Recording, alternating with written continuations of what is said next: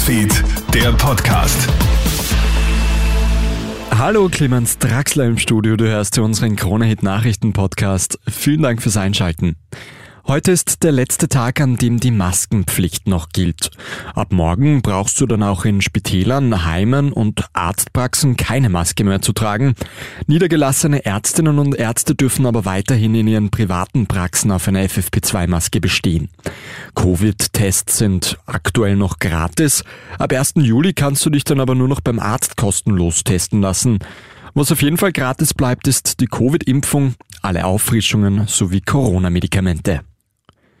In Efferdingen, Oberösterreich, ist gestern ein Zweijähriger aus dem Fenster gestürzt.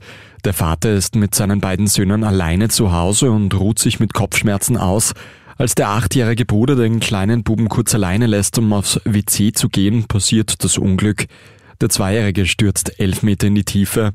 Im Einsatz ist der Rettungshubschrauber. Über den Zustand des Buben ist aktuell nichts bekannt.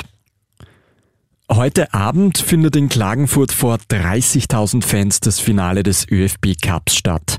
Das Spiel zwischen Rapid Wien und Sturm Graz war in fünf Minuten ausverkauft. Die Rapidler wollen den ersten Titel seit 2008 und sogar den ersten Cupsieg seit 1995 holen. Bereits gestern versammeln sich rund 1000 grün-weiße Fans bei der Abfahrt der Mannschaft aus Hütteldorf. Sturm Graz naturgemäß etwas gegen einen grün-weißen Cupsieg.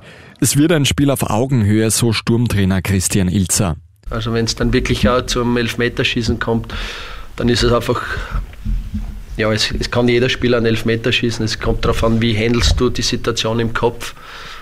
Und das kann man im Training schwer simulieren, weil da sind keine Zuschauer, da kannst du niemals diese Drucksituation simulieren. Du kannst natürlich auch und das ist das Wichtigste, dass du an das denkst, an diesen Ablauf und den kannst du schon im Training trainieren. Daumen drücken, für wen auch immer heißt es dann ab 20.30 Uhr. Das war's auch schon mit dem Krone Nachrichten Podcast für heute früh.